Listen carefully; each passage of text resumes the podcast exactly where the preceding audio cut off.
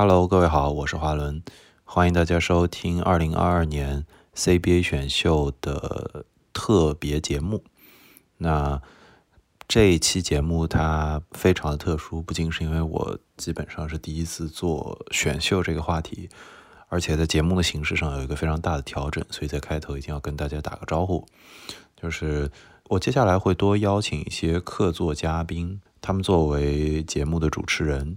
嗯，来负责一集的内容，所以在这些特殊的单集中间，我可能整个人都不会以声音的形式出现在这集节目里。那我找来的，嗯，这些客座的主播呢，他们往往都是在某一项运动或者某一个特殊的话题上有一定的专业性。那这是一个新的尝试。那像今天选秀这一集，我找来的呢，就是我之前在小宇宙上发现的。嗯，一个叫做 From Here 从此出发的节目啊，他们之前聊过一集 CUBA 的节目，然后两个人都对 CUBA 比较了解，其中有一位现在仍旧在 CBA 的选秀现场，在参与到这个现场的工作之中。考虑到像 CBA 选秀这个话题，嗯，他其实可能即使是篮球迷，对他了解的也很少。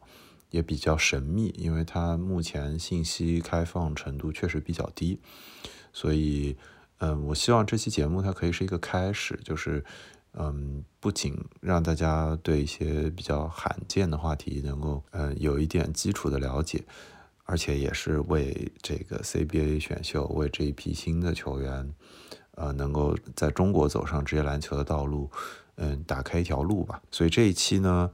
是由 From Here 从此出发这个播客节目的主播宋俊和他的搭档，在零三三幺的零五五幺，由这二位作为客座主播，这是他们第一次来翻转体育串场，所以搭配起来可能有一些生疏，希望大家尽可能理解。那以下就是由宋俊主持的这期节目，希望各位喜欢。非常有幸受到了翻转体育的邀请，呃，继续和大家聊聊 CUBA 的话题。嗯，这期节目邀请到了还是我们的上期嘉宾，在零七三幺的零五五幺，和大家聊聊明天即将进行的 CBA 选秀。请零七在零七三幺的零五幺简单介绍一下你自己。啊，大家好，我是在零七三幺的零五五幺，假期的时候在给 CUBA 帮帮忙打打工。前两天听你说，好像你在聊关于就是女篮比赛刚刚结束嘛？对，其实我们是昨天才从青岛，哦不，我们昨天才从武汉到的青岛，就是刚刚忙完女篮的球女篮的事儿，然后到这边来做一下 CBA 选秀的工作，然后这边选秀的工作结束之后就要去八强了，就是全国八强的比赛，挺累的其实，对我可能就睡了三个小时，然后就上飞机，在飞机上面也没有怎么睡，对，因为你懂的，就是。波音七三七真的很吵，对，工作量有这么大吗？对，因为每天每天的东西都很满，它是一个需要持续去产出内容的的事儿，对。然后这个东西结束之后，然后我们要立刻去策划下一个的内容，对。嗯，哎，那你能跟大家介绍一下，就是你在接下来的明天的选秀的时候，大概要做哪些工作呢？选秀的工作，我一个是要。做就是选秀那一天的 vlog 的那个就是脚本的一个大概的，就是布置吧。还有一个就是当天的图片故事是需要我来出的。对，嗯，图片故事是不是就是跟我们去年也看到的这样的一个一些一些场景？去年呃，网易的一位老师给了我一个机会和他一起做图片故事，对，就和去年差不多，就拍一些选秀大会当天会场里边的事儿。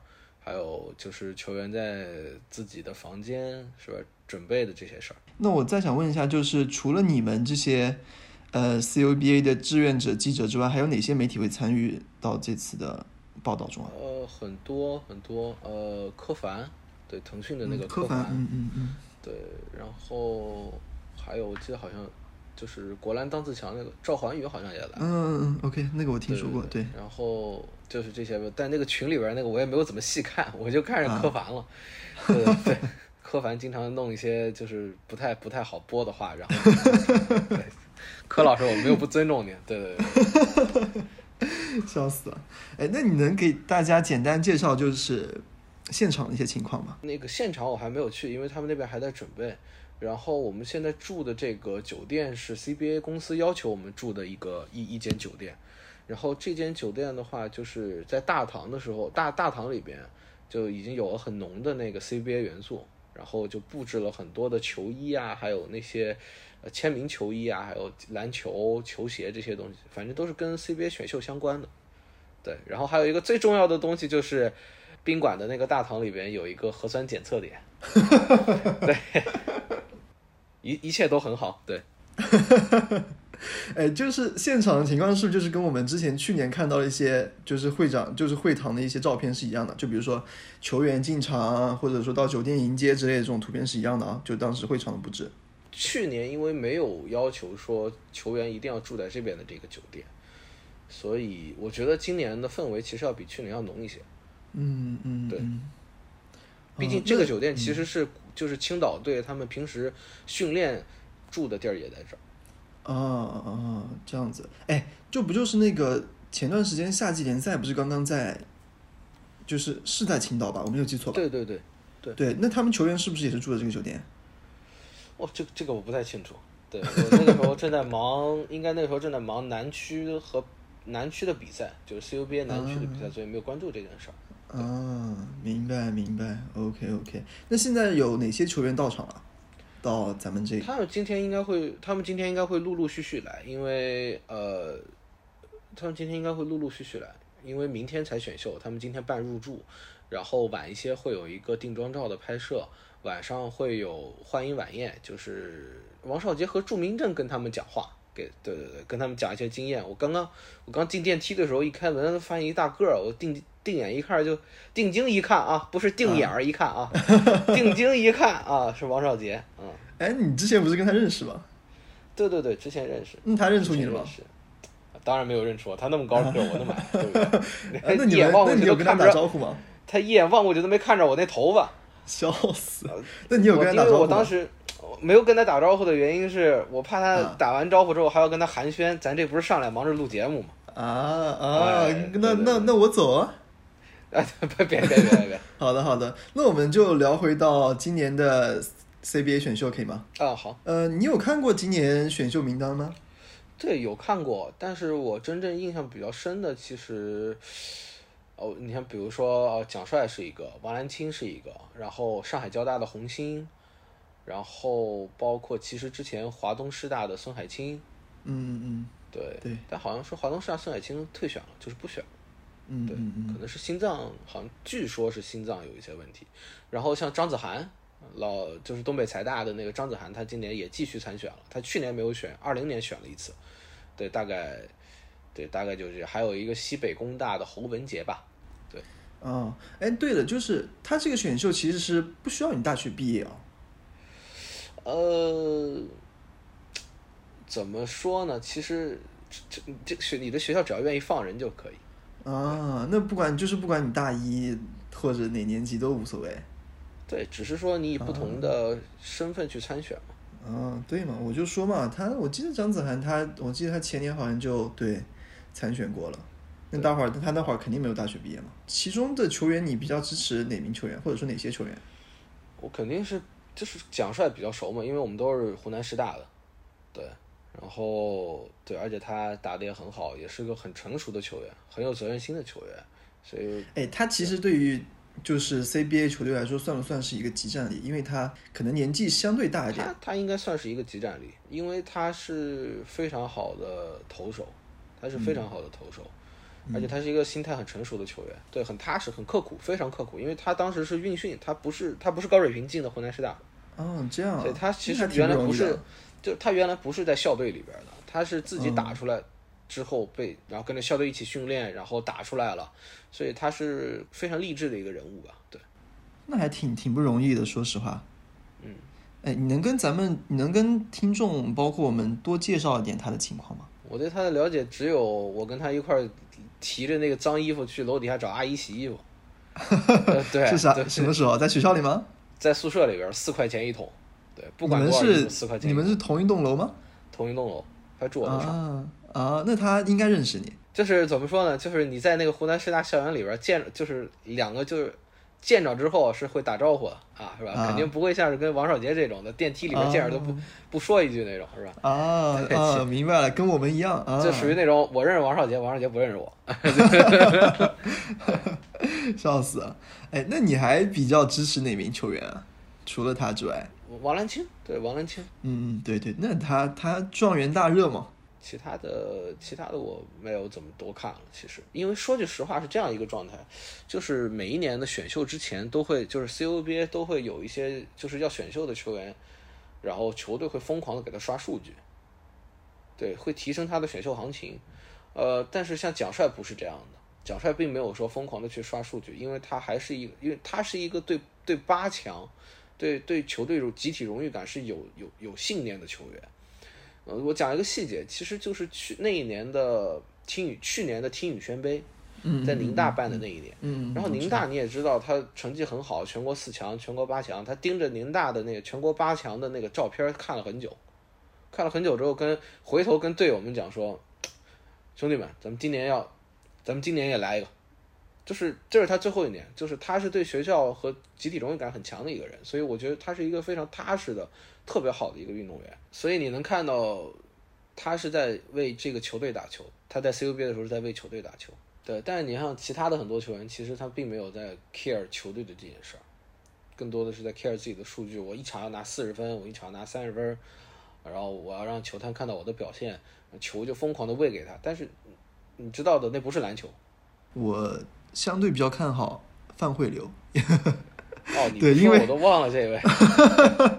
怎么回事？刚提到宁大的，对，因为因为说实话，我可能更更多的关注自己的母校吧。对，有有呃，我也是，对，那呃，我不能叫母校，我们是同地区，对我们只能是同地区，对，因为我之前一直关注宁大来着，而且我觉得他水平其实也还行，还不错，他还不错他他在 CUBA 已经是一个非常非常顶级的小前锋了，也很精准。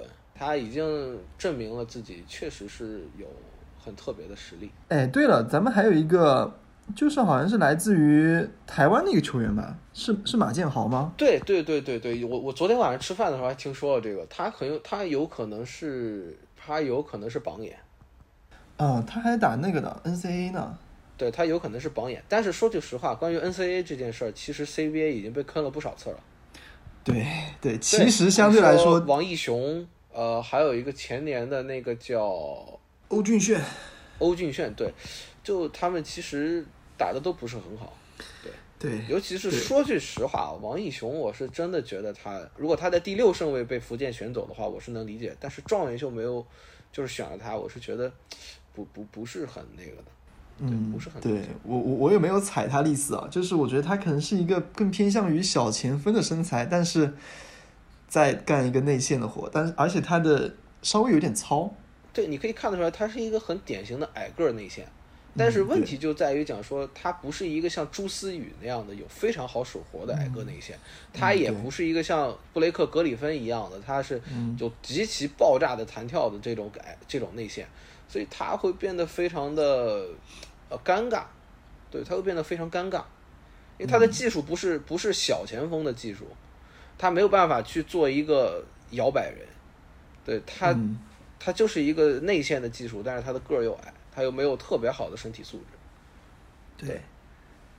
哎，那个啊，我突然想到一个问题，问你一下啊，就是你能跟我们介绍一下，就是 CBA 它选秀有一个怎么样的流程吗？就是从前期发布信息到到中间的可能是球员报名，或者说中间有一些体测啊，或者说是训练营，到最后的这样子的一个呃正式的一个选秀大会，你能跟大家简单介绍一下这个流程吗？呃，他们会先报名嘛，然后报名完之后，然后他们会去各个球队去试训。那么这个试训的过程，有的是他们自己联系的，有的是经纪人帮他们联系的，还有的就是可能就是球队会去找他们。呃，然后这个事情完之后，呃，有的可能训的特别好的，他可能就是教练特别喜欢这个人，他说我拍板了，我就要这个，我就要选他。然后他们甚至可能你也像你也知道，像 NBA 一样，他们可能会为了选择这个球员去向上做交易，然后再等到选秀大会这一天的时候，他们再去公布这个结果。对，但是在呃之前的一些选秀这个训练的这些过程、试训的这些过程，其实呃就是呃知道的人不多，可能也就是一些球队自己的信源，可能会去跟这些事儿。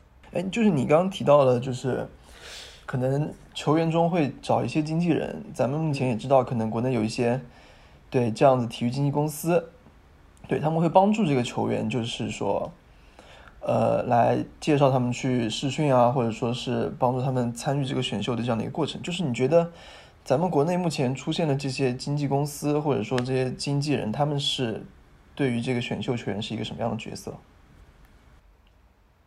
就是经纪人的角色，你比方说接一些商务是会有的，接代言是会有的，比方说跟准者嘛，对，呃，那个李易阳跟准者嘛，对，对，然后这个除了这个之外，就是比如讲说他跟媒体人关系好，他可以通过媒体给他造势，因为我之前问过一个经纪人，他跟我讲过，就是 CBA 的选秀其实现在的信息度没有那么透明。他可能这个这个这个队的教练和这个这个这个队的球探，可能就只能看到一场比赛、两场比赛，他就觉得哦这个球员很好，或者这个球员的天赋很好，我就想要他。比如讲说像宁波去年选到的一个队员，就是呃李可李指导看了一场说，啊诶这个球员身板挺厚的，我挺喜欢的。结果选过去之后发现，这个能力确实比较差呀。对，像像这种的也会有，所以所以经纪人在这个当中就会有很多的可以。用他们的能力和资源去帮助球员的部分，就是帮让他们能够选上。嗯，还有就是经纪人会帮他们谈合同，那这个东西是他们要去抽成的，所以他们会在这个里边会多会多考虑一些。像其实去年那个李伟浩好像就没有签新秀合同，嗯，这样吗？是只签他只签了一年。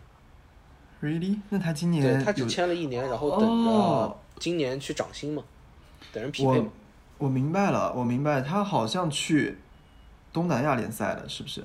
我传闻啊，民间传闻，好像他没有跟北控。这个这个我好像没听到，他应该不是东南亚联赛。你讲的大湾区联赛是朱松伟和刘传兴都去了。对对对，好像我反正看到有人评论，在微博上面评论说他好像有这个事儿。我具体反正也是传闻啊，咱们我现在看到目前也是传闻。嗯，对，也不确定。刘传兴和朱松伟都去了。那个大湾什么翼龙吧，还是什么？对对对对对，就那个什么联赛，对那样一个联赛。是的。然后像其实现在的 CBA 这些经纪人，不只是做 CUBA 的这些球员，他们手上还有很多其他的球员，包括出去出国什么这些的。有野球啥的也会接啊。嗯，呃，不是野球，不是野球，是刘传兴，其实和和李易阳他们是同一个经纪人。啊，原来如此。哎，是所有球员都会找经纪人吗？还是说是有的不会找？一部分。有的不会找。嗯，那是什么样的球员会偏向于找经纪人？是实力比较 high high level，或者说是不经纪人会自己去找他，因为 他会挣钱啊。我的每你的每一份合同里边，我可以抽当中百分之二十。啊，原来如此啊！原来他啊，他也是一个你签了一百万，我就有二十万赚啊。那确实是，嗯，哎，那那个对，那咱们现在就是我反正现在目前知道的经纪公司可能也不是特别多啊。我知道的一家是。就是王聪，王聪他们好像是那儿有一个经纪公司是吧？对对对，北大的王聪好像是有一家，好像他也是在做方面的业务。我不确定他做不做 CBA 选秀啊？他甚至还做场馆，就他甚至还投资一些场馆。对，但他的内容好像更多的是街头篮球，对，纯纯 BA 的那些的，对对对对对，好像我听说也是这样。然后就是邱迪，邱迪是那个邱迪是邱迪，现在已经是去做公益了。他现在已经是去做专门的，就是去做这个把，呃，好的这个苗子送到国外去，啊，然后他好像是在蔡崇信的那个下面。啊，原来如此啊，因为啊，他有这样的资源，对。而且而且，我觉得其实他做的这件事儿是我很我很喜欢的，然后我也觉得如果我有机会，我也会愿意做的那种，因为就是你能够真实的感觉到篮球这个东西给他们带来了什么样的影响，这就不多说了，这就。对。哎，那你觉得就是像这样冒出的一个一些很多的经纪公司这几年啊，你觉得就是说明了什么问题？人们关注度在变高，同时这个市场在变大，嗯，就是有更多的钱可挣了，对吧？然后大家愿意在体育上花的钱也多了呗，对。而且其实从另外一个角度上说，它其实更规范了，因为它这个东西你。为什么经纪就是为什么经纪人有东西可谈啊？是因为他当时当时姚明上来之后，把那个合同那个东西规范了。你像以前你也知道，这个天津队有一个根本上不了场的，居然是顶薪，对吧？这东西一看就是，对，呃，洗钱行为，我靠，这是，对啊，这这，对他规范规范之后就有，大家可以去玩这个规则了。CBA 选秀它的报名球员其实分为好几种类型嘛，一种是大学生球员，咱们国内大学生球员，然后另外一种是可能是港澳台，然后效力过那种海外联赛的那种那种，比如说 NCAA 的这种球员，然后再就是呃体育局推荐或者说是体育学院推荐，就是对，就是在咱们体制内的就是这样的一个球员，然后还有一种就是还有一个就是草根球员嘛，对，这好像是前前两年刚刚添加的，就是我想问问的就是。嗯，你认为或者说是 C CBA 他们是怎么认为这几类球员？他们对这几类球员是什么看法？这个我不太清楚，而且我觉得怎么说呃，有的事儿是人情世故，而且有的时候其实机会机会也不一样。而且你要说草根球员参选，难道不是一件好事儿吗？就是证明每一个人都有这样的机会，这甚至可以起到一些激励的作用。你也知道，草根的很多球员他们的流量是人气是很高的，嗯，对那，他可以激励更多的人去参与到这项运动里来，这是非常好的事儿。哎，那听你这么一说啊，其实我觉得就是一九年那个决策啊，开放草根球员参选，其实其实有点迎合那个味道。哎，你有发现吗？你有觉得吗？因为他其实是那个时候是一个在把选秀往外扩张的一个状态，所以哎我觉那个我得其实是也突然想到一个问题问一下同时，我觉得从社会角度上来说，它也是一个很好的行为，它能够支持更多的人去参与到这项运动，我觉得这这太好了。好像是一九年开放这个政策吧？我觉得其实跟当年一些流量平台的一些注入，其实我觉得可能有一些关系。就比如说一些综艺节目的注入，比如说优酷的呃，这就是灌篮是吧？好像已经第四第四，今年是第几季啊？第五季了是不是？如果今年夏天还有的话，然后包括当年腾讯的一些呃，我要打篮球啊之类的这样的一些综艺节目，你觉得这些综艺节目对 CBA 选秀有什么样促进作用吗？它整体上来说是一个好的，就是很正向的一个作用。对，就是大家的关注度也高了，然后有的球员也可以通过这样的机会去结识更好的运动员，比如说呃，有一些 CUBA 的运动员是通过这个机会去认识到了某某某的经纪人，那某某某会带着他们一起去训练，嗯嗯，然后接到更接触去可能去美国训练，可能去跟比方说孙明辉他们的呃训练团队去训练，这是非常好的机会。嗯，你说是对选秀球员的选秀行情是可能会有好处，嗯。但你要说怎么样特别具体的，我现在一想可能还想不太起来，哦只能说它对整体的大局是有好处的。嗯嗯，整个事业的发展。但是其实你要说选秀大会能够变得更好，其实是需要流量去补它的，就是需要 C U C U B A 的关注度更高，然后才能去补它，因为更关注度高了才会有话题性，有话题性才会有人去看，然后有人讨论，反复的去去去出现，重复的去刺激。对嗯，那你觉得他对 CBA 联赛有什么帮助吗？CBA 本身就是一个很强势的 IP，我觉得这个对他的关影响可能就没有那么大。CBA 联赛的主体不是大学生运动员，不是草根运动员，也不是这些，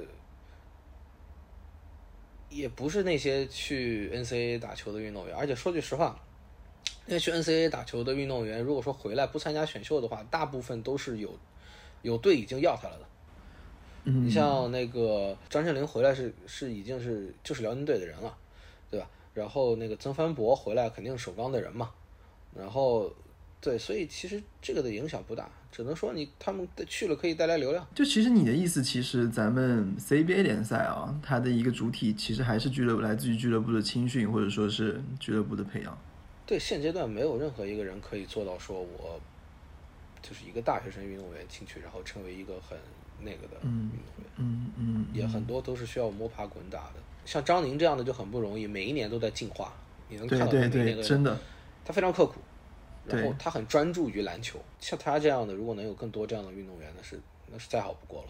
那我就接着问最后一个问题了啊，呃，你觉得就是咱们这一届的 CUBA 的选秀球员，他们的前景会怎么样？哦，我觉得王兰清一定是状元，因为他是这个联赛里边的独一档的运动员，而且是这一届这一届是小年，所以他一定是状元。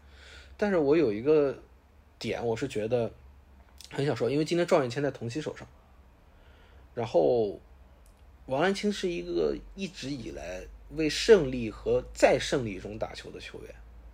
他去了同曦之后，心态上会不会有变化？以及去同曦之后，他能有多大的提升？同曦能不能把他给练出来？能不能教会他在 CBA 怎么样用胜利的方式去打球？因为他一不，因为他打到现在一直都在跟胜利相关，所以我觉得这个是比较有趣的一个点。还有个就是蒋帅，因为他是我校友，但是同时我觉得，我认为他是 CBA，他打他是 CUBA 里边最好的射手，而且他是一个非常成熟的球员，而且他是一个起点比较低的球员。我是想看他是不是能够把这样的低起点的奋斗的故事延续下去。对，还有就是你讲的那些没有打上 C、没有选秀成功的，像张子涵，他第一年也没有选秀成功，但是他这两年还是不断的在练。对他还是不断的在练，他今年又想来冲击，而且我们都认为他今年应该是能够被选中的，因为他的能力真的很强，而且他这两年也打了很多的比赛，对他一不断的在接比赛磨练自己，他去找训练师，他去找那跟经纪人去接触，去跟球员一起训练，他跟孙明辉一起训练，对，不断的提高自己，有这样会继续去为这个篮球梦去追的，也有像一些运动员可能就去做老师了。呃，或者是在留学校去做助教，这个最大的意义其实就给他们多了一条路。那现在他们有机会去奔一奔职业，其实他们会更有奔头。就是其实蒋帅也不是从一开始就想要打 CBA，他是慢慢觉得哦，在这样的级别的对抗当中我可以了，呃，这样的比赛当中我可以了。然后去年打得非常好，对吧？然后球探也发现了他，给了他们更多的机会。无论如何，就对他们来说，不不不会是糟糕的选择。对于他们来说，因为像这些 CUBA 的球员，在他们的学校里边已经打出来，已经是佼佼者。即便没有机会去更高的 CBA 的舞台，他们也可以在 CUBA 的这个平台里面再继续，对，去去做事情。对，就是与篮球这个行业在在打交道。也有跟这个行业打交道，比如讲说，我讲最后一个话题就讲个很好玩的，就之前上海交大有个球员，然后可能也没有学到什么。然后呢？之后跑出去打野球，入职了一个卖酒的公司。平常不打球的时候，在朋友圈卖酒，是真的。对，那个画风看着很像传销的那种感觉。对，就对，大概也就是这些了。